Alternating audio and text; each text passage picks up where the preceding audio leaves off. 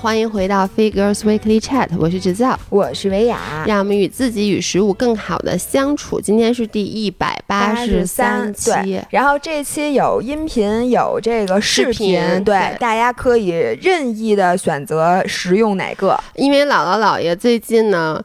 就是觉得应该把这个 lunch talk 视频给剪起来，以至于今天我们俩都没洗头，而且我们俩都是两天没洗头了。我刚刚现喷的那干发喷雾，而且我还穿了一件根本看不出来我穿衣服的衣服。哎，看视频的同学，你们看一下，刚才姥姥说，哎，你这腿跟我穿上裤子是一个色儿。对我穿了一条那个裸色的，其实也不棕色，是黄色的裤子。结果和姥爷的腿在镜头里根本看不出来，对，有没有穿裤子。是的，我的颜色基本就这样了，因为水季结束了。然后今天我们说什么话题？今天我们来讨论一下，大家都知道啊，我这个也再再给他做一下广告，嗯嗯，就是我们每周一的时候会在微博和公众号上发起一个叫“周一提问”的节目，这是一个固定栏目了啊。然后我们会针对一些事情来问大家的看法，然后让大家在底下呃积极的留言，我们还会抽奖。然后每周五的时候呢，我们会把大家精彩的这个留言集结成册，是的，每周的问题都不一样，嗯。然后上周呢是一个我觉得非常有意义的问题，我们今天也想讨论，就是我是如何改变和食对食物的看法，或者和食物的关系的。我们为什么在这个时候出这么一个提问呢？因为我 是因为最近秋天了，又到了一年一度，大家要开始暴饮暴食，一年一度，一年四度，一年一年十二度。我觉得是每一次换季。哎，我我觉我觉得人的身体真的很神奇，就是你的身体其实会早于你的大脑认知到这个换季的事儿。是的，我最近的状态特别特别不好，因为，哎，我也说不清楚。一个就是我最近特别累。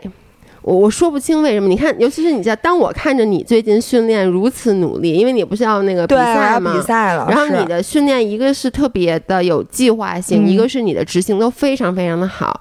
然后这个时候就更让我自己觉得，我就是我我我说不清楚谁跟我一样，就是最近老觉得特别乏，然后睡不醒。我能说睡不醒的人，一年到四季都睡不醒吗？哎，不是啊，但是我觉得人的那个身体的状态。我觉得你身体的亢奋程度或者疲劳程度，真的会随着季节的变化而变化。就是每一次在换季的交接的这个时候，我特别容易累。就是你说都是去健身房训练吧，呃，怎么说呢？很明显，比如说那个骑动感单车或者走椭圆仪。一般你说你，比如你习惯了一个配速或者习惯了一个重量，你基本就能一直用，但是你的身体的感受是非常差别很大的。就是说你同样的阻力觉得累了。对，就比如说我骑骑这个动感单车，我在状态好的时候，也就是一般啊，我发现只要不是换季的时候，比如说夏天也好，秋天也好，冬天也好，我基本上能用十一的阻力，就是我都觉得啊是一个比较大的阻力。如果我用这个八的阻力，我觉得我都能揉起来。嗯，但是呢。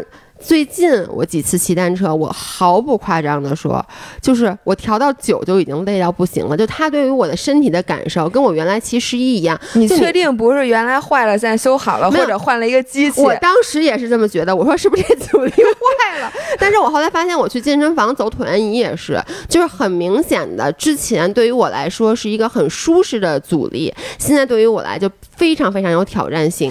如果跟姥爷有同样感受的人，请举一下手啊，因为。对我来讲，我没有觉得有这么明显。我觉得对我更加明显的其实是姨妈的影响。嗯，就比如说我在姨妈之前那几天，就跟姨妈之后那几天，就跟咱们原来讲的是，啊，从我对疲劳的感知程度到我的食欲，然后到我整个人的精神状态，我觉得是差挺远的。但是换季我没觉得。那说明你的身体还不够敏感，你这坏了。我跟你说，就是你如果在大自然中生存，你就是属于一个生存率很低的。像你就马上可以找树洞冬眠了。对我真的，哎呦，真的有这种感觉。然后一个是我就特别觉得累，然后呢睡不醒，然后从而就身体上的疲劳导致你精神上，嗯，就是也不太行。然后反正就是会可觉得比较难集中注意力。嗯，然后呢，就是食欲上，我最近那个食欲好的呀。你说完食欲好这仨字，我开始咽咽口水，我不知道为什么。快快说说，其实就是快说你你先说你你都吃什么好吃的，我我参考参考。就是比如说我最近就比如一个是老出去吃饭，比如吃烤肉啊，什么吃火锅什么的，还有一个就是。呃，很明显就是，其实就在家里吃同样的东西。我发现就是我之前，比如这一天，比如我，你看我也不换样，我每天就吃这些东西，我吃完肯定就饱的东西。现在就吃完了以后，我觉得我也就是一个五成饱到六成饱。差这么远，差很远，就是还是非常非常就觉得整个人身体是虚着的。就是呃，昨天咱们不是中午出去吃饭嘛，嗯，然后呢回到家我就饿到不行了，然后我又吃了四包鱼片，然后吃俩冰棍儿，还吃一蛋黄酥，然后吃完以后就觉得跟没吃似的，然后又喝了一大罐这种你知道那种一升装那种大罐的酸奶，就全喝了，反正就是。我我我先声明，我觉得我不是暴食，是因为我就是饿。我吃的时候，我还是觉得香的，我还是高兴的。但是我听你吃这些东西，我觉得也挺香的。但我就是饿，就吃不饱，你知道吗？我最近食欲也是比盛夏的时候好。我是觉得我遗传我妈，我有点苦夏。嗯，就夏天的时候吧，就是很多像火锅啊，嗯，然后那些特别热的炒菜什么的，烤肉还行。也我只吃那个紫霞门那种，就是人家给你烤好了的，给你上来的，你直接加菜，让我自己烤那种，我好像夏天没去过。然后烧鸟什么的，我就可以吃，因为是别人烤好的，自己烤了就没去过。然后火锅基本上夏天没有太吃过，想起涮羊肉什么的都不太想吃，因为觉得太热。然后好多那种炒菜的馆。我也不是特别爱去，嗯，结果到了秋天，你能相信吗？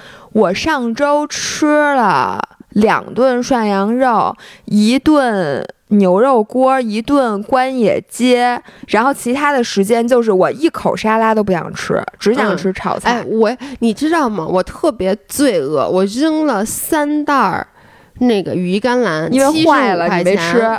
对，因为我老爷又算富了啊！一定要抓住他一个这个梗，使劲夸他有钱，要不然他又该跟你们急了。因为我都买那二十五块钱免洗的羽衣甘蓝，然后而且你知道吗？因为夏天我很爱吃沙拉，然后每天都吃沙拉，所以呢，我就养成了每周买三大包的惯性。我每周买四大包，就是我基本上一次要吃三分之二包。结果就是从可能就两三个礼拜以前，我就一点儿都不想吃沙拉，就想吃。味道很重的食物，或者想吃点就稍微热一点的，或者其实北京还现在是夏天，为什么我说你的身体会早于你的意识感受到季节的变化？就是其实气温并没有很低，但是我的身体已经开始 craving for 就是那种重口的东西，就牛肉锅我都不想吃，我想吃烤肉都得够咸够酱那种东西，所以哎呦，我最近就是。就我我都不敢称体重，然后那个划水的时候，别人就说：“哎，你这个秋膘贴的不错。”然后我就内心就特别难过。但是呢，因为知道称体重可能会雪上加霜，所以也不称体重。呃，对我我现在是因为我想称了体重以后，可能会对我的心情造成另新一轮打击。然后 on the other side，这是姥爷的情况啊。昨天中午，哎呦。这个人他每次都听我们的音频，那个叫什么胡灵胡灵大神，中国胡灵第一人，我们要分享一下他的故事啊。就是大家之前听说过，就是说我们有一个朋友，哎，这能说是谁？她老公吗？之前都都已经说过，就是迷之的那个老板之一，呃，她老公对，就是中国胡灵第一人。我们之前分享过他的故事，就这个人是我见过，咱们不都说咱们有什么叫什么不健康的？叫什么运动？反正什么体重焦虑啊，然后运动焦虑啊，运动强迫症，运动强迫症，对。就是王中之王，他就是病中之病，对，病中中国第一病号。因为当时我讲过，他们去那个新疆玩，然后呢，他带了俩壶铃，就是他每次下什么下车上厕所什么的，他在旁边甩两下壶铃。没有，那个莎莎说她在加油站加油，嗯，然后这个时候呢，那个她老公从车里把两只硕大的十六公斤的壶铃拿出来，一手一个，开始在加油站甩壶铃，说不行，我练会。休息站每一个休息站，他都要练壶铃。然后，然后因为这件事儿呢，他们他们没有办法坐飞机或者火车出去旅游，只能开车去，因为要不然那壶壶铃托运超重了，一个壶铃，而且人家可能不让带。大铁坨，这不是凶器吗？不是，就你托运，那你托运就是我问一下，有没有民航的朋友们，胡铃这东西能托运吗？而且我觉得托运都不用打包吧，这玩意儿有科普，就搁在那儿，然后然后然后你就看那传送带，但我觉得觉得有点危险，因为虽然跟箱子的重量是一样的，但你想箱子，比如他们互相扔，就接着往上面那个就 loading 的时候，多你说这要看一个胡铃朝你飞过来，你会接吗？主要是加不少钱，你等于俩人一个，就他们俩每个人托运一只壶铃，其他的行李带不了多少。这哥们儿吧还有劲儿，他也不是像你说女生带一五公斤的壶铃，他都。然后昨天我们听到了他有几件让人震惊的事儿啊，第一个是说他抱怨最近长胖了。然后呢，给我讲了因为什么？是因为这我都录下来了，大家下周我我的那个 vlog 里边应该有这段。他说呢，是因为他跟莎莎去杭州还是去哪儿，然后吃小龙虾的时候，因为他嘬了虾头，导致了他最近的体重上涨。他是这么解释的：说你光要光吃那个虾肉，它没什么热量，也没有什么盐油。他说这个盐和油都在虾头里，并且那外边那壳上沾的也全是油和盐。他说我是小龙，对，然后我就说，我说那壳你都剥了呀，你也没吃进肚子。他说，你们吃小龙虾还吐壳啊？我都嚼了。哎，同学们。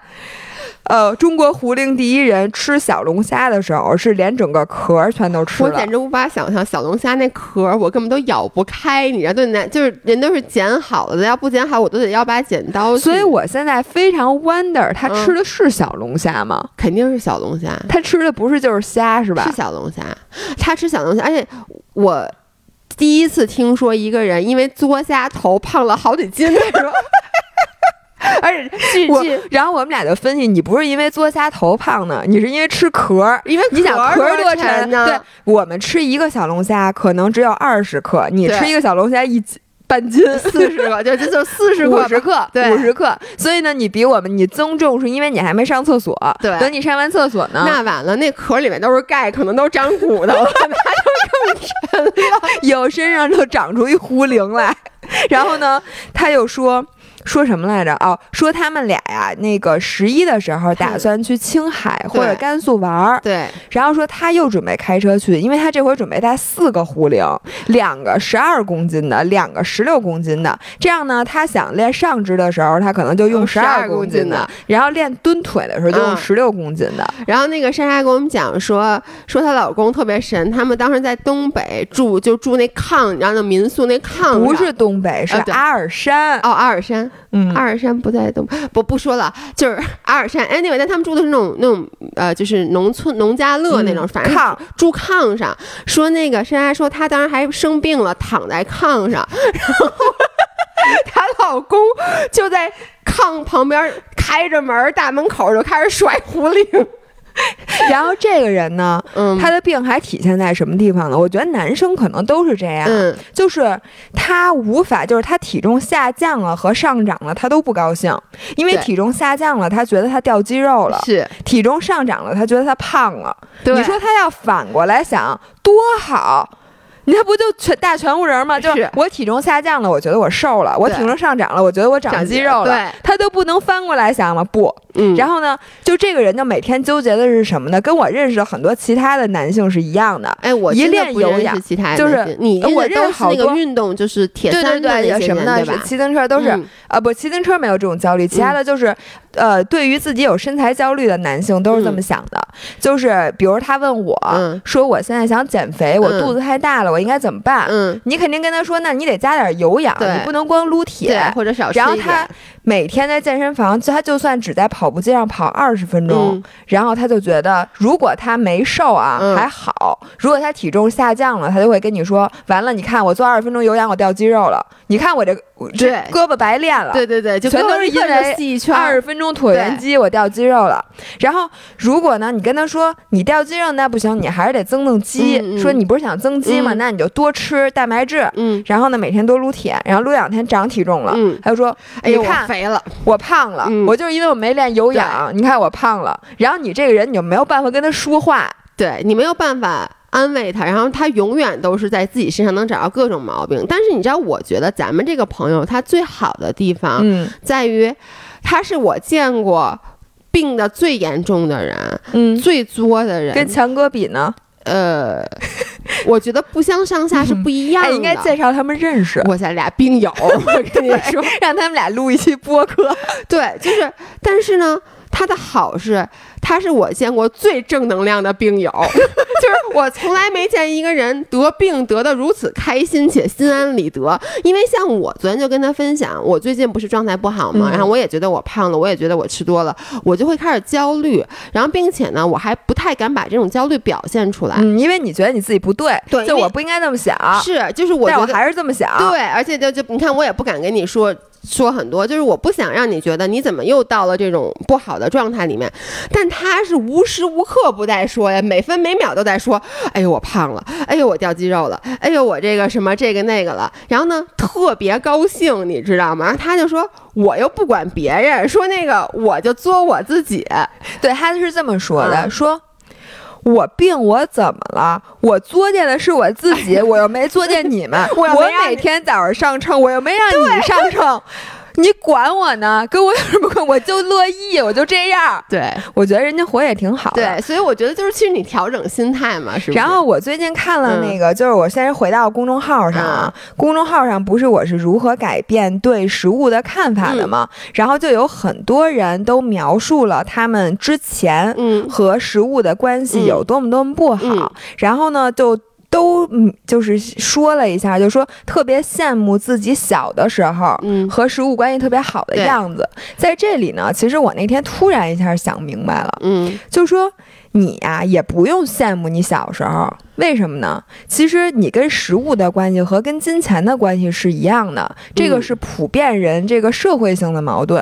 你想啊，你小的时候是不是也不在乎钱？因为呢，你对钱没概念。你也不需要去挣钱，然后你也花不了多少钱，对吧？嗯，你只要你父母给你什么，反正给你衣新衣服你就高兴，不给你新衣服你就哭，就是这种感觉。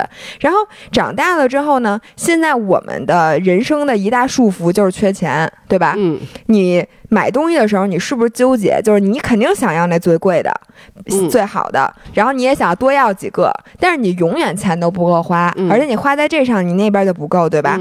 然后长大之后，另外一个我觉得克服不了的呢，就是你和卡路里或者你和吃吃的东西之间的关系，因为我们原来都说过，我们人体携带的基因就是看见好吃的就必须都得搁嘴、搁搁肚子里。不让别的猴儿在你发你吃进嘴里之前抢先一步，因为这样你对你生存的几率不就比它高吗？你这个经如果三天吃不上饭，它不就饿死，你不就没饿死吗？然后，但是呢，我们这个现在人，我们能真的能往肚子里吃的卡路里又有限，因为你要注意身材，你要注意健康，所以我觉得呢，你对这方面有焦虑不是病。就是如果你比如说你你现在啊桌上摆一块奶油蛋糕，你就在这儿想，哎呦这奶油蛋糕我想不想吃？真想吃，但你说我能不能吃？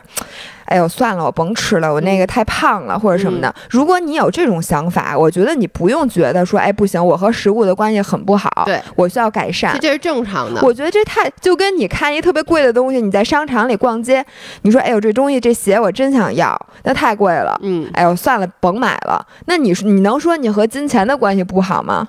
就是其实我我觉得不管是金钱也好，这个美味的食物也好，它都代表一种欲望。那人在面对欲望的时候，其实都是会有这种带一点点焦虑，带一点点可能觉得，尤其是那种这个欲望，它未必一定是对你是最好的欲望。从理论上来讲，那这个时候，比如说它是给你身体上可能会造成一定的不好的影响，但是对你心理上能造成很好的影响。这个时候你就需要去做一个抉择。对，所以我现在觉得就是。很多人想理想中的和食物的关系，其实是你这辈子都办不到的。嗯，呃，也是不太可能。就是你说咱们有几个人能真正做到？就是说，大家想说我改善就改善成我儿时的那样，就我看见什么我就能吃，然后我就完全不考虑卡路里。我觉得这是不太现实的。但是只要我们不要做太过。对，而且你知道吗？那也是因为咱们小时候根本就没有那么多选择。什么叫你看见什么就？那时候你能看见什么呀？就你和食物的关系好，也是因为那时候的呃物质没有那么丰富，而且嗯你我还想说一句，因为那会儿还能玩游戏，然后我现在觉得以后的小孩儿，我真的替他们捏一把反正。你就看现在的小朋友，就你看现在给小朋友吃的那些东西，嗯，我觉得啊，如果我是家长的话，我也不会说让他想吃什么吃什么的。你、嗯你还是会要去在乎他的营养啊，这个那个。我每次划水看那些小孩吃那些东西，我觉得这都要揣成小胖子的。然后我是想说，我真的非常感谢我姥姥小的时候给我嗯造成了非常好的饮食的观念，嗯因为我看那个我们留言里面啊，嗯就是有一个五人儿在说，哎，你等会儿啊，你让我找一下，我那个留言其实是在这那这个里面的，有一个人是替他的小孩儿提问的。我看一下啊，对，有个和饮食相关的问题想询问姥姥姥爷，如果发现自家的小学生嗯五年级的小女孩儿有一点 baby fat，嗯但是开始接触到减肥变美的概念，疯狂的节食，加大运动量，嗯应该如何进行干预和引导呢？我现在觉得呀，就是嗯你从小让他就跟你小时候树立孩子的消费观一样，嗯你首先要告诉小孩，这个钱啊不容易挣。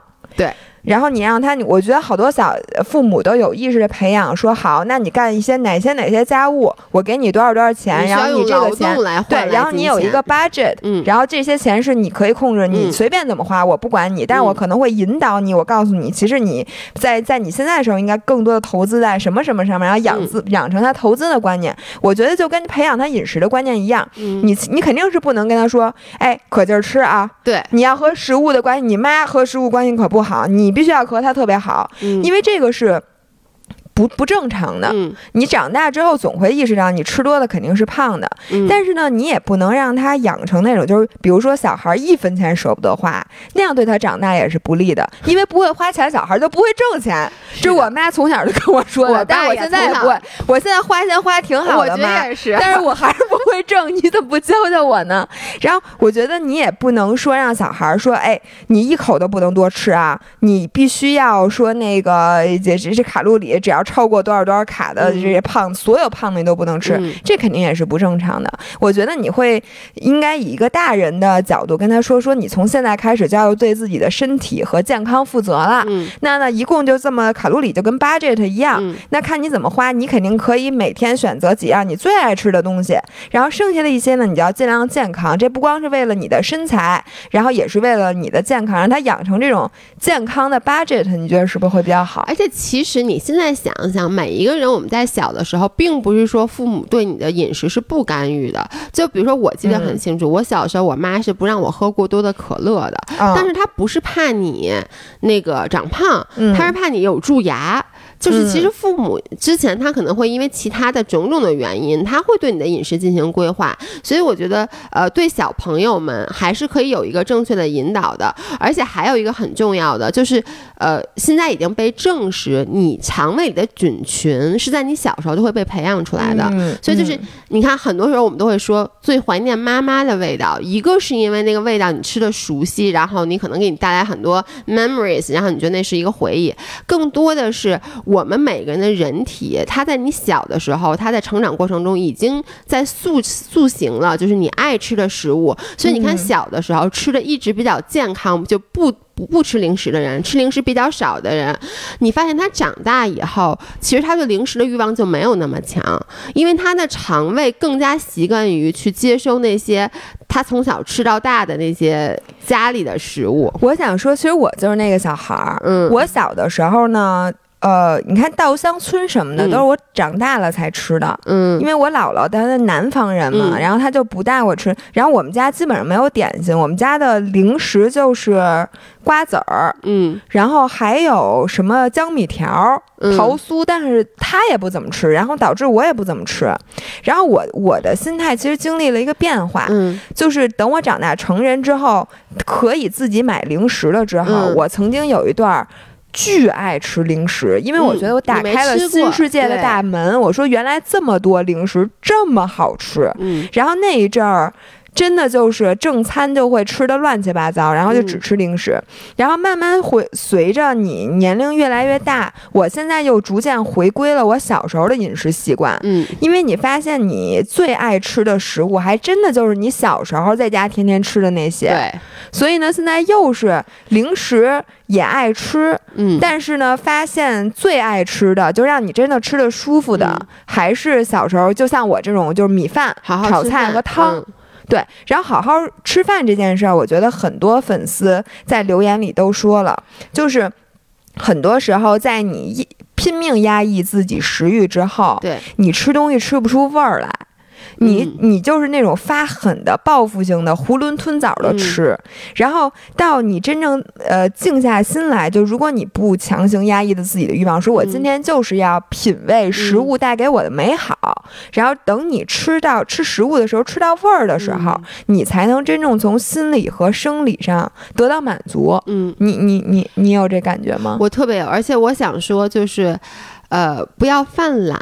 你知道我自己内心都很清楚，我最近为什么就是饮食这么不好，然后这么、呃状态不好。其实很大一个原因就是人的这个惰性是很容易就养成的。嗯我就是不之前说的，我就是做饭做的少嘛，夏天就导致我到现在吧也老不做饭。我也是，而且你知道我经历了什么吗？就是有一有一段时间，我老说我要好好做饭，然后呢，就是说。呃，就正常的吃饭，但是呢，可能因为种种原因，比如今天约了人在外面吃，明天用这个，就导致我冰箱里的菜都坏了。嗯，然后我就老就觉得，哎呀，已经浪费了一波了，对就不想再浪费没。错，我所以，嗯我最近就老不敢去买菜，我老觉得，哎呦，是不是明天，哎，算了吧，要不然明天还是出去吃吧，就导致了。就是我最近做饭做的少，而且呢，还有一个，其实不管是在家吃饭还是在外面吃饭，我现在觉得呀，只要你好好吃饭。就行，而不是说这顿饭我一定要在家吃，哪怕你在外面吃，你只要是正常的，就是我不是说你顿顿都要吃什么披萨呀、汉堡，但你说嗯正常的米饭、烤炒菜也好，嗯什么牛肉锅也好，这些都没问题。而我为什么会有一个不好的习惯？最近就是我最近有时候那个时间特别混乱，嗯比如说我去划水，我可能白天忙的就没有时间吃饭。嗯，然后呢，我就每次饿的时候，其实你说我在划水的过程中，如果我饿了，我正正经经的坐下，然后呢，我吃我我以前啊就会带三明治或者带面包，反正我最开始大家看到我还在 smoothie，其实这都算比较正经的饭了。我觉得，如果我就那么吃，其实晚上也不会很饿。嗯但是最近呢，划水的人特别特别多，就导致你每次吧，你没有时间坐旁边休息，你基本划划上水，它只让你最多划三到四圈儿，嗯然后你下来就得赶紧去排队，你基本得恨不得排四十多分钟队，你才能再上水，嗯所以你就舍不得坐下来吃。于是我最近。近我觉得可能三四周的划水，我都是我在那个小卖部，就买个什么鱿鱼丝，买个什么的，我就嗯提了着在那儿一边排队一边吃，就导致你就整个你的状态就不好了。你想你划着水吃一大堆鱿鱼丝儿，那胃里多难受。然后到了晚上呢，你就觉得啊我太累了，我实在是不想再好好做顿饭了，然后你就又出去吃，所以就是你的状态特别不好。包括我昨天。其实你说我中午真没吃饱。昨天我和姥姥我们中午出去吃，吃一个比较昂贵的健康餐。Green options，对，Green Options，平时我自己是舍不得吃的。又又呃又贵又少，对，就我昨天中午就我跟你说，我吃一二分饱，二分饱 你赢了，花花一百，花一百一百块钱吃一二分饱。然后回到家呢，我当时真的是挺饿的，然后我就想，我要不然就是我。炒个菜什么的，我就嗯好好再吃一顿。但是我又想，我不是还得剪视频什么的吗？我就嗯其实你说做饭能花多长时间？但我就觉得做饭这件事儿它很麻烦，我就想这样，我一边剪视频一边先垫吧一口吧。嗯结果你就一直垫，一直垫，一直垫，哎，我跟你说特别，难受。这种特别难受对，就是，呃，等会儿啊我开一下我们的视频。就是我发现嗯我跟食物关系不是跟食物关系最不好，嗯就是乱呃吃的特别难受的时候，嗯往往都是你想，哎呀，说现在已经过了午饭点儿了，我这其实还没吃午饭呢。那你说我要是现在吃一顿的，我那晚咱俩饭间隔老这样。间隔时间又太短了，我也吃不下去，怎么办呢？那我随便垫一口吧。对，你会发现，你一旦吃了第一口，你会发现你不是垫垫一那口能吃饱的对，，垫一口垫不越垫越饿。对，然后，但是你已经垫了一口了，你现在吃一顿饭又淤了，怎么办？于是垫完这个又垫那个，垫 完甜的垫咸的，垫完咸的垫甜的，垫完甜的垫凉的，完了之后 之后到晚饭点了，到晚饭点吃不下去了，你现在不饿怎么办？继续往后拖，对，那我就拖拖拖。然后该睡觉了，你说的是该睡觉了，我再吃晚饭，这是不是有点麻烦呀？然后继续点，然后等的你他妈从下午两点钟一直吃到晚上十点，然后呢越吃越生气，对，心想我这一点没少吃啊，对呀。然后你再看看那些还不舒服啊，然后你你我跟你说，我经常被自己桌上的包装纸吓到。就是你吧，如果不搁在一起还好，比如说你吃完一个把核扔了吧，你不搁在一起，你没有意识到你自己吃多少。有一次我连起来我都懒得起来，我就坐在那个餐呃叫什么呀茶几前头看看扫黑风暴，然后我自己一打开我们家那个茶几上有一个小的垃圾桶，我一打开，我说这都是我吃的，各种包装纸。如果我当时。呃，就在崩溃的边缘。如果我再计算一下卡路里，我可能就被自己活原地去世。我跟你说。这个就是描述太真实了。然后我，因为你知道我吃东西特别快，嗯，然后呢，我就是也是你的大脑还没有 process 这件事，你就吃完了，所以你经常跟我说这是我吃的吗？我不记得我刚才吃了这个呀。我那天干一件什么事儿？我说哎那什么呢？然后哦对，猪蹄儿在我们家吃猪蹄儿，我明明觉得我才咬了两口，然后我说哎我是那那猪蹄儿呢？然后我还问我爸，我说你是喂喵喵了吗？然后张涵说你自己刚刚都给吃了，说你还拍视频了呢？你看看 你自己看。看视频，我就更没意识。所以你知道，就比如我也是在吃东西的时候，就一大堆包装袋。然后呢，我吧现在就是自欺欺人。就比如说我把包装袋都扔了，比如我包装袋吃了，是这样的：我吃三袋鱼片，然后吃完咸的了。我跟你说，吃完三袋鱼片，你一定是渴的。你想那是个多想吃个桃。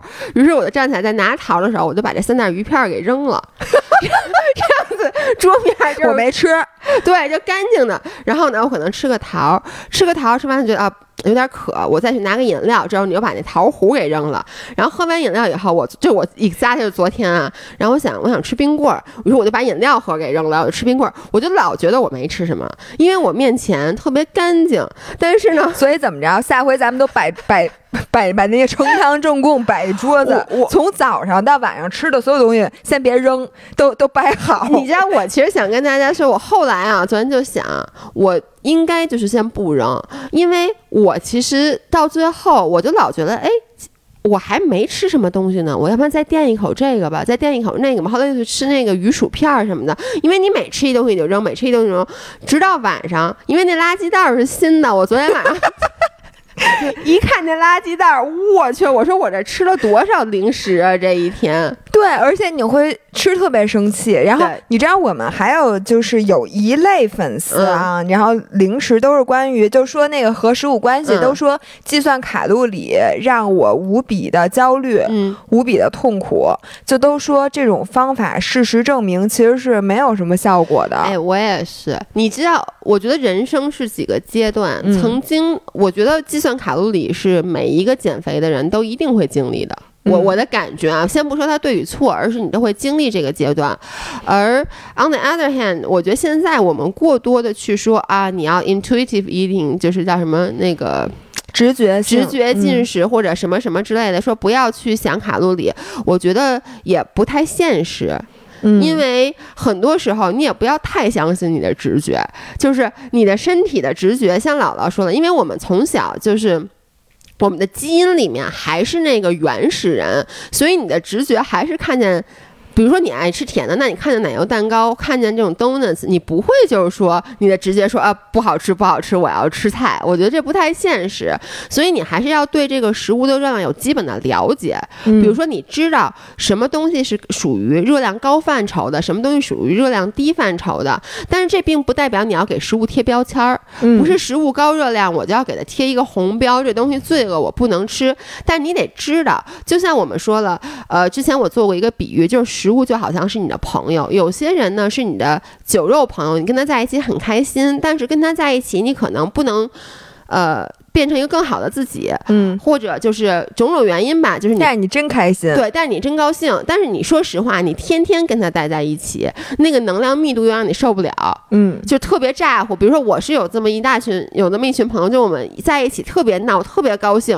但每次回到家，我脑袋都嗡嗡的。而且你会有点自责，说为什么我没用这段时间去读读书，就跟你吃完垃圾食品的感受是一样的。对，有一嗯点，我我读读书这个想法比较少。除非你睡不着觉，是吧？对，但是 anyway 就是，然后有一些朋友呢，你其实就是你跟他在一起，你未必会特别的开心、特别嗨，但是呢，你跟他在一起，你们俩能一直坐在一起聊很久。比如说像呃，而且你每天见面，其实你都觉得是 OK 的。对是，嗯然后呢，但是怎么等等等等会儿，等会儿，等会儿，等会儿，我等等，我说的非常的小心。我你跟我在一起不开心是吧？呃，好嘞，从今天开始我就让你更不开心。我说咱俩在一起，现在已经不会那么嗨了，对吗？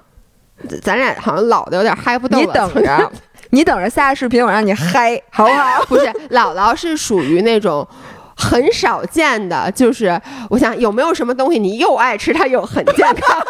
没有，哇嘎，对，姥姥太贵，姥太贵姥是我的，Wagas，是你昂贵的朋友，对吃不起。就姥姥是我的哇嘎斯，对，所以我就说嘛，但是这并不代表说，就你这种朋友你都需要，你没有说，如果你生命中只有一个，或者说只有一些，就是能。督促你进步，你跟他在一起，你能够变得更上进。但是呢，你跟他在一起，你完全就而且你没有办法跟他吐槽，对就这种朋友，就还你还是需要有一些比你差，你可以和他一起吐槽，呃，比你们都好的那个朋友。反正我是需要的。反正就是你，你是需要各种类型的朋友的。然后有些朋友你需要跟他多待一会儿，有些朋友你跟他就是是定期见面，嗯，但是你需要有甄别朋友的能力，这个是非常重要的。所以这个其实 somehow 就是你需要了解食物基本的热量，对但是呢，不要抠。对，就是我现在觉得呀，食物的热量你对它有基本的了解，比如说你吃的这个食物，它主要是碳水，主要是蛋白质，还是主要是脂肪，这个你得知道。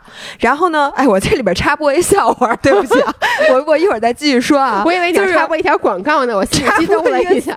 哦，谢谢，呃，对我忘了，先插播一个广告。九月六号我们直播是零食食物专专场然后咱们一起来鉴别哪些是蛋白质，哪些碳水，哪些脂肪，而且都是一些好不好好，都是一些像姥姥这样的 贵的朋友就是哇嘎子，又又健康又好吃。要脸吗？还有月饼呢？你 月饼是因为便宜，因为你不能都买姥姥姥姥太贵，所以买点便宜月饼中和一下对，。反正那天都是非常好的对朋友。插播完了，嗯，然后我先说一下，就就是对食物有基本的认识这件事儿。嗯嗯就是上回我给你们讲过，有一个朋友他们家狗 发情了，永远然后是这个朋友的故事。他去问人家那个有没有服务，嗯那个朋友哦，我先插播两件事儿。第一件事儿是他上周日把人家狗给阉了，他是因为没给没给狗没有找到没找到服务，他又不愿意自己服务，把他淹了。不是说好可怜。吗？对呀、他之前说那个狗还没有享受过人狗生呢，怎么能就这样？然哎后，后来问你，他要是自己将来，比如说他没没有 自己自挥刀自宫。不是然后这个朋友，前两天我们一起吃饭，嗯。然后也是吃那种沙拉，然后我点的那个沙拉里有个玉米笋，嗯，然后于是呢，我就说。我我刚想问他，我又觉得这问题问他不合适，嗯我就来了一句，我说：“哎呀，我本来想问你一个问题，但我觉得你这么没没文化，一定不知道，还是算了吧。他就说：“你问，你问我听的什么问题？”我就说：“我一直没闹明白这个玉米笋啊，嗯到底是小的玉米玉米还是一个特殊的品种？”嗯，他跟我说：“玉米笋当然是笋了。”我说：“啊？”他说：“这不是笋吗？这明明就是笋的味儿。”我说：“你吃不出来这是玉米吗？”他说：“它只是长得像玉米，但它是笋你说 baby corn 吗？啊，就是那玉米笋，你知道那啊罐头里都有那个。然后我深深的惊呆了。哎，但是我想问你，玉米笋 你也觉得玉米是笋不是我不玉米笋是笋吗？不，我不觉得玉它是笋，是因为我从来没有听过玉米笋这个词，我都管它叫做，我想想啊，我都说那特别小的那玉米。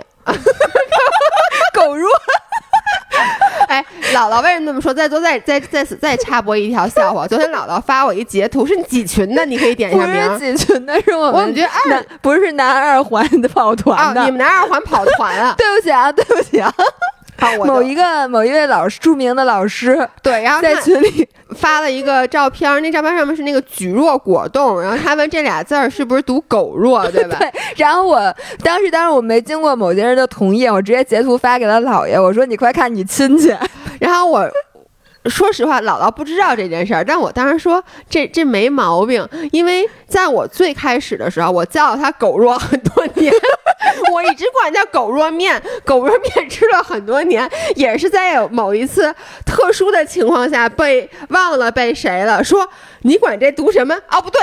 我想起来了，我第一次知道他为什么叫叫我，因为以前在加拿大，我嗯就是都在中国超市买的嘛，哎，举弱的英文是什么呀？就叫居弱。没，我不要，呃，叫就他叫那个 smart，什么 Jeru 什么什么 J J E R U 什么的，是不是？反正我们都是从日，语。我们管叫 smart noodles 那种的都叫哦 smart noodles 或者叫什么 low calorie noodles。然后呢，所以我第一次回国的时候，啊我我当时想买，然后不是淘宝嘛，嗯我就搜狗肉，后来发现就出来了，结果是对的。没有。后来我还想，这不是这这这什么东西？狗肉狗肉。哎，然后后来就就。是问了问了谁才跟我说说那叫举弱，然后我才知道那叫所以我就说是你们家亲戚，还真是我。亲戚。然后我再揭秘一下，后来我查了一下嗯自己，那个玉米笋就是小时候的玉米，不是一个单独的品种。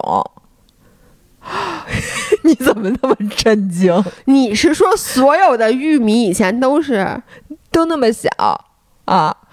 所有的玉米在小时候都可以被吃掉？就是对，哦，是的，我惊呆了，因为我以前不知道它叫玉米笋，那你刚刚跟我说它叫玉米笋的时候，我你也觉得它是笋？我也觉得它是笋味儿，我也 对不起啊，那位朋友，那个下次和那个吃饭的时候，请你们俩自自觉的握一下手，好不好？哎，我当时因为这个问题惊呆了，你竟然不是，它确实是笋味儿啊。你不觉得它当然是玉米味儿啊，没有，它口感也是笋呐。大家因为小啊。不，但它吃起来就是咀嚼起来是笋的味道啊。你吃过笋吗？我你知道什么 叫笋吗？山上的笋都被你驮完了，你这你你回家竟然没吃吗？被你问住了。行，同学们，所以呢，我我我的意思呢，就是说，你得搞清基本上这个食物的分类，比如笋是什么，哎，不是那玉米笋对不起，还有那个黄毛豆都是黄豆。小时候，对，大家可能不知道，这是我们第三期还是第四？对，你知道吗？那天谁跟我说的？就是你知道这个专业知识，当时我了解的很清楚，那因为太久没有用到这个专业知识了。然后那天有人问我什么黄豆和毛豆的关系，我一时间又呆住了。我想哪个是对的来着？所以需要温习，对温习，温故而知新。所以就是哎哟，没电了，停一下等我停一下。行，嗯反正我就跟你说，那个是玉米，不是然后呢，笋，毛豆和黄豆是一个豆儿。对。然后呢，就这些基本的食物知识，大家只要具备，然后知道 其实不用，其实你知道热量就行了。那些更加专业的知识，不是你大概要知道你吃吃进去的是蛋白质啊，啊还是脂肪啊？比如说，很多人就经常问我什么牛肚、黄喉这种。哦，算这个这是基本上是纯蛋白质啊，然后像那个，哎，我一直没搞清楚，就是比如说你吃的那些蹄筋儿，就那些胶质的东西，胶原蛋白，胶原胶胶原蛋白是蛋白质，难道这个知识你没有吗？不是，但是它这个里边肯定有脂肪，我觉得就是它和脂肪的占比应。该是非常少不但是你看那肉皮冻，对我跟你说，其实所有东西我都知道，比如蹄筋儿那肯定就是那个蛋白质，因为它是筋膜，因为它是胶原蛋白，对，就是 collagen 都是蛋白质嘛。我一直不知道的是肉皮冻到底是什么。因为我觉得肉皮冻它不就是胶质嘛？那你吃猪蹄儿那胶质，我觉得那里面肯定是蛋白质和脂肪的混合，但是它混合的比例我真的一直都没有搞清。对好像然后我甭管怎么查，嗯都查不出来也是这个东西里边。所以如果大家有丰富的那个食物的知识，可以告诉我们一下。然后我说不要比较是什么意思呢？嗯，这两天我看你也转到群里了，好多人都在讨论，就是薇娅带货，不光她带过，咱们也带过田园主义的那个全麦面包，对，被查出来报假，然后呢，大家都问我们什么看法，嗯然后这里面我就想说两点。第一个呢，就是中国现在这个食物标签和食物热量，大家确实不能都信。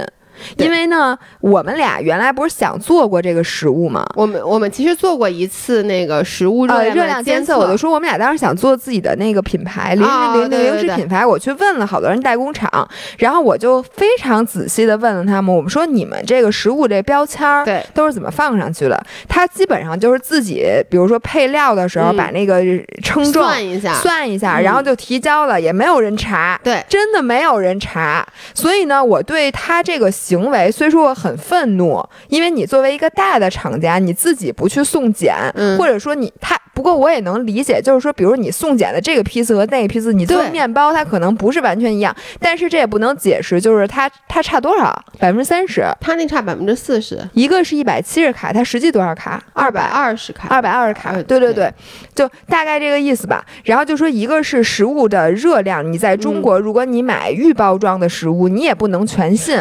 哎，对吧？我我我先说一下，在国外啊，嗯。就即使在美国，嗯。它是加减百分之二十，嗯，其实这就挺多的了。对。加减百分之二十。对，而国内现在是我们国家目前没有这种那么严格的一个管控措施，嗯，然后呢，我如果是我自己算热量，我都会往少了算，你更何况商家呢？呃，就是你那面包首先热量先不准，嗯然后你吃的时候呢，还会把克数还往少了算而且。还掉渣儿呢，是不是？你有时候、呃，反正就是 anyway 就会，就这是一方面啊，呃，然后还有一方面，我是想说，就是其实真的没必要去抠，因为我们俩当时其实都说过，一个全麦面包差不多这么大，就是二百卡左右，什么牌子都差不多，只要它不添加黄油。而且全麦和不全麦，全麦的热量比不全麦还高呢。，对，所以呢，就是，然后很多人就会比较所有品牌的面包嗯到底哪个热量低。当然了，杰森那种面包，因为它是一个特殊的种类，嗯那个肯定是比其他面包要热量低的。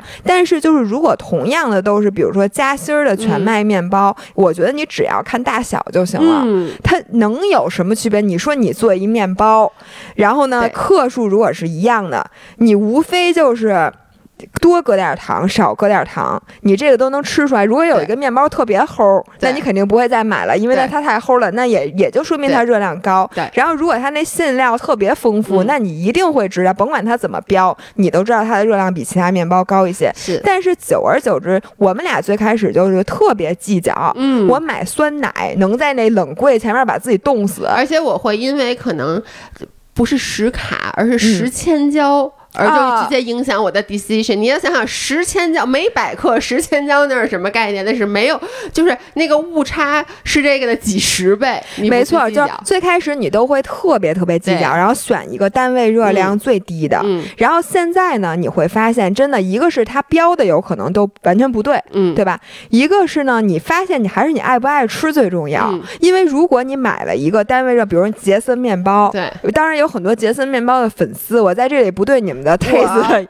你我爱吃杰森，好吧，那就恭喜你们。不就是是这样的？我觉得杰森能吃，但是呢，你要让我再拿它和一个咸蛋黄的欧包比，我肯定永远选择咸蛋黄问题是。你吃完杰森之后，可能立马就想吃一欧包。对是这样的，就这东西就怕比。嗯比如说你每天只吃一顿早餐，嗯对吧？你你一年有多少天？你365咱们能活多少天，对吧？是我我真的现在就是这么想的，就是如果你早餐因为在乎这个面包和面包嗯之间的这个差异，选了一个你觉得有点难吃，嗯但是它单位热量最低的，嗯首先第一，你有可能吃到的热量跟别的面包是一样是的它只是做的比别人难吃，只是它标的比别人低。然后第二呢，你吃完那个之后，你总会觉得自己干了一件非常伟大的事情，以至于你整天都想着奖励自己。嗯我早上都吃这么惨了，我因为这个东西热量很低，我选择了它。我中午一定要吃点好的，嗯对以至于呢，你中午先来一根冰棍儿，然后再来一个这个那个那个，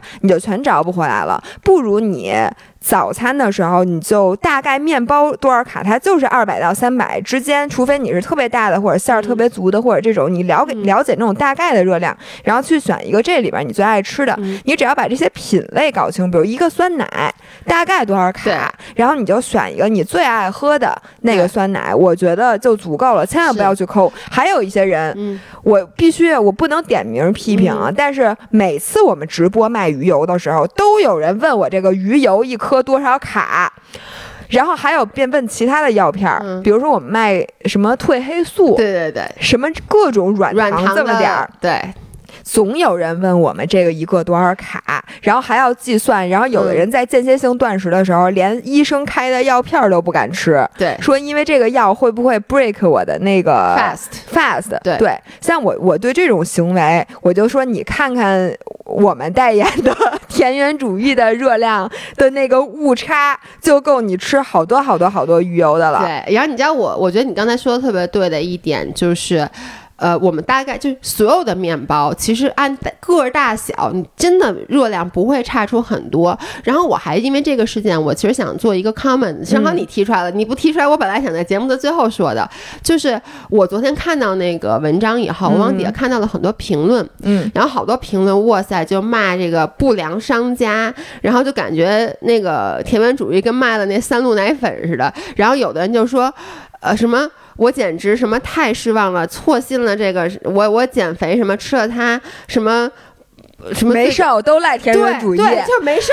然后说什么我的这个什么升糖指数完蛋了，什么就类似于那种。然后因为底下就还有人说他添到的第一个是小麦粉，不是全麦粉嘛。嗯，然后说，我天呐，我都没有看到，原来是小麦粉这个骗子，什么我的升糖指数全被他给毁了，什么之类的。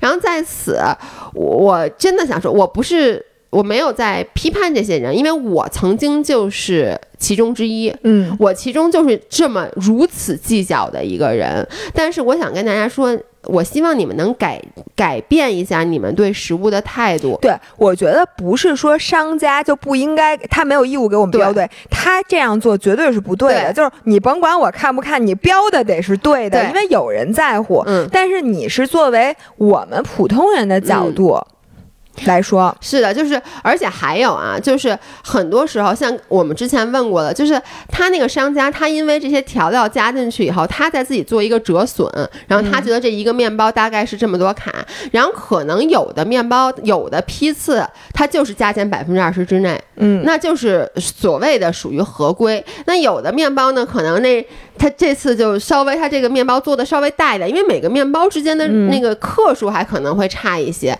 所以这些误差都是要计算在里面的。然后还是那句话，你一天到晚去追着这个热量，在那算热量差，这个呃算这个你到底多吃了这二十卡、三十卡，真的那误差远远比你计算的要多得多。还有刚才姥姥说的，有的人会在我们卖鱼油的时候问什么这个什么鱼油那个多少卡，不光这个，我们基本上卖所有的东西的时候，别人都会问说这里面含多少糖啊，什么这个含多少热量啊？我觉得是。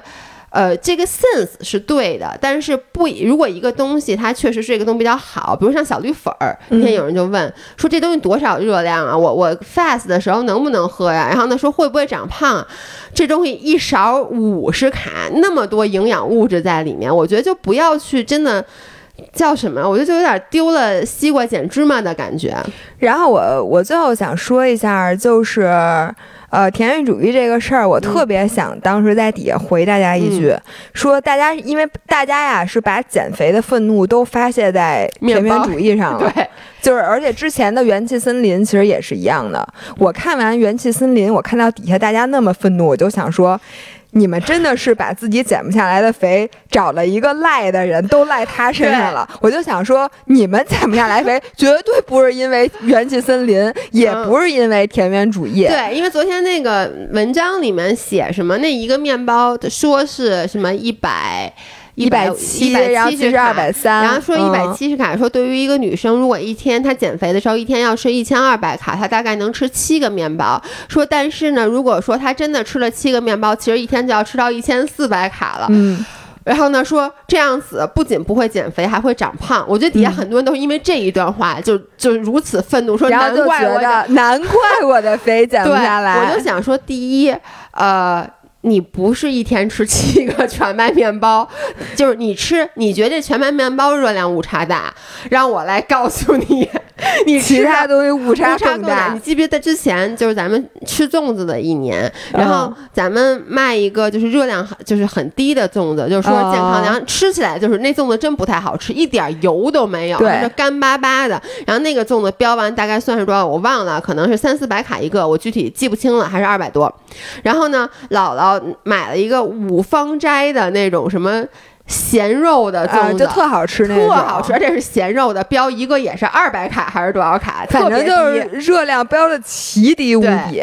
然后，如果真的有人相信了这个热量表，然后一天吃七个，就说：“哎，这粽子热量跟苹果 一样低。”好，我以后每天不吃苹果了，我每天就吃这粽子。我觉得那个对，你可以说这商家无良，他也确实无良，嗯但是咱们真的不能靠这个他的那个随便标的热量表活着。是的，然后以后呢，咱们直播的时候也要注意，嗯。确实就是说，咱们在跟别人说这件事儿的时候，我们可以说它官方标的热量，对。我们同时也说一下自己的判断。对，就说这个东西呢，你，呃，它是我我推荐大家是因为，比如说这个是蛋白质很高，然后它确实没有油，它确实很健康。但是我们不要说，哎，因为这个东西比那东西低十卡，对，这个比那个低是低二十卡，所以才选择这个。这对这永远不不应该是我们选择食物的理由。对，而且当你你说的有一个特别对，就是很多时候，比如说我这东西，我一吃它，我们可以去对配料表做出 comment，因为配料表它是绝对不能去作假的，所以嗯我们可以说这个东西我们推荐它，因为它里面不含反式脂肪，或者说嗯呃它它脂肪含量少，对它脂肪含量少，嗯我觉得这个是可以的。嗯、对，反正呢，这个是我对这个计算卡路里，尤其是薇娅的这个这个事情的嗯一个看法。然后剩下来，其实我不是特别想去念大家的那个因为大家大同小异，其实我是觉得有很多人呢是还有一类人啊，嗯是因为运动。嗯彻底改变了他们和食物之间的关系，然后这个我觉得算我一个，嗯，我也就是对你也是是吧？就是对我来讲，真的真的让我现在变得，我基本上。我也不能说是想吃什么就吃什么，我还是会有很多顾虑。嗯但是呢，我觉得我的心态我已经完全接受我这个限制了，嗯就好像我知道我人终有一死，但是我还可以很开心的活着。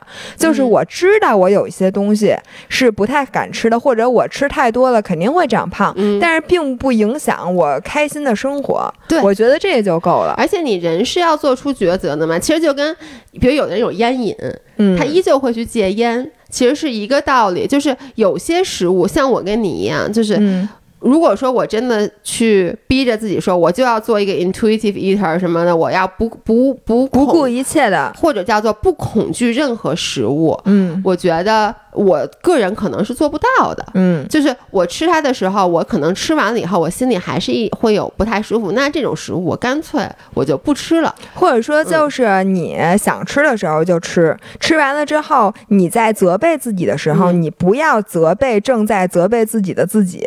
对这个这这圈儿绕的，这圈儿绕的非常好，而且我我现在的感觉啊，是你要相信你自己的身体。嗯基本上所有就是我确实特别想吃的东西，然后呢，你其实吃吃的时候一定是开心的。嗯我觉得暴食的问题是，大家都是为什么会那么沮丧，为什么会责备自己？是因为你觉得你把你的这个热量浪费在了一个你根本就不想吃、你根本不 enjoy 的东西上面。还有就是大家总会责备，觉得自己不应该这么饿。对然后我是想跟大家说，我现在真的发现，就是你饿绝对是有原因的。嗯就我有，我也是那种，比如说我在姨妈期前的那嗯几天，我就会特别特别饿。嗯然后现在我知道我姨妈之前会饿的时候，我就不会很。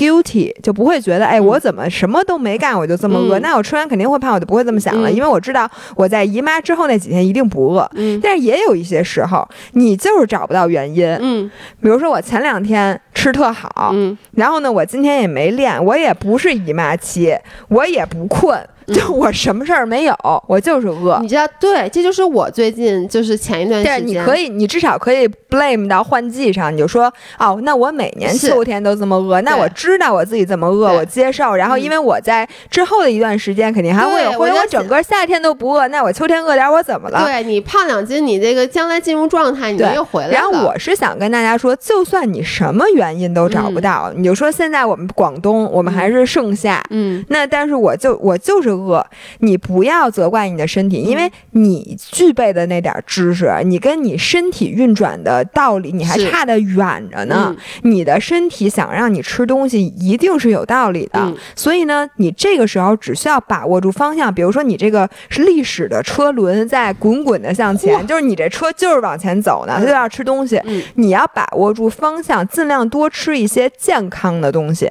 也不是说不健康的一口都不吃，但是你不要一头扎进垃圾食品的堆儿里，因为在我的理解里，就是如果你的身体是 craving for 这个 food，嗯。它没有办法告诉你具体的种类。嗯。但是它一定不会想让你全吃的是垃圾食品的，所以要吃一些有营养的，就会更快的帮助你的食欲回到正轨。嗯。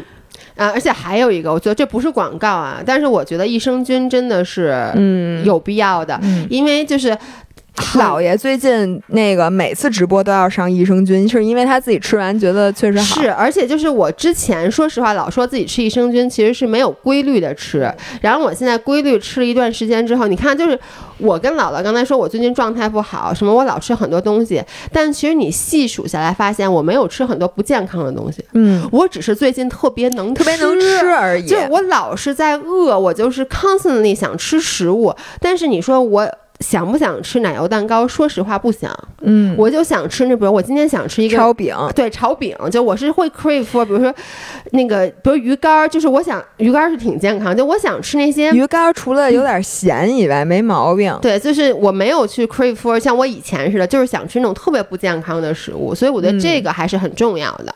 嗯好吧，那咱们今天是不是也差不多？差不多了。然后最后就是祝大家能够。快速的，如果你跟我一样现在状态不好，那就快速的熬过这个时候，而一定要相信，等这个就是一切会好起来，这个很重要。因为你知道，每一次当我陷入这种不好的状态的时候，或者就是说食欲特别旺盛的时候，甚至有的人会开始暴食啊，嗯你有一种感觉，就觉得我是不是好不了了？我是不是就此我这一步走下深渊？然后你会觉得我以前不这样，我现在怎么变成这样对，了？或者有的人呢说，像我这样，我是等于之前得过暴食，然后现在就是好了，然后。我会担心我会不会又复发，但是相信我，你已经不是之前的那个你了。你现在对食物的知识以及你和食物的关系，其实你是完全有能力在过一段时间之内调整自己状态的。嗯，然后最后再说一下，就是九月六号我们有这个零食专场，其实也不光是零食，对，就各种各还有样的旅游啊，对对对对有旅游 就去云南，还有哪儿？那个什么那个千岛湖是吧？可呃，应该是，反正现在还没决定吧，我们到时候再看看。对对对，嗯所以请大家看我们的直播。嗯那今天就这样，我们拜拜，呃周五再见周五见，拜拜嗯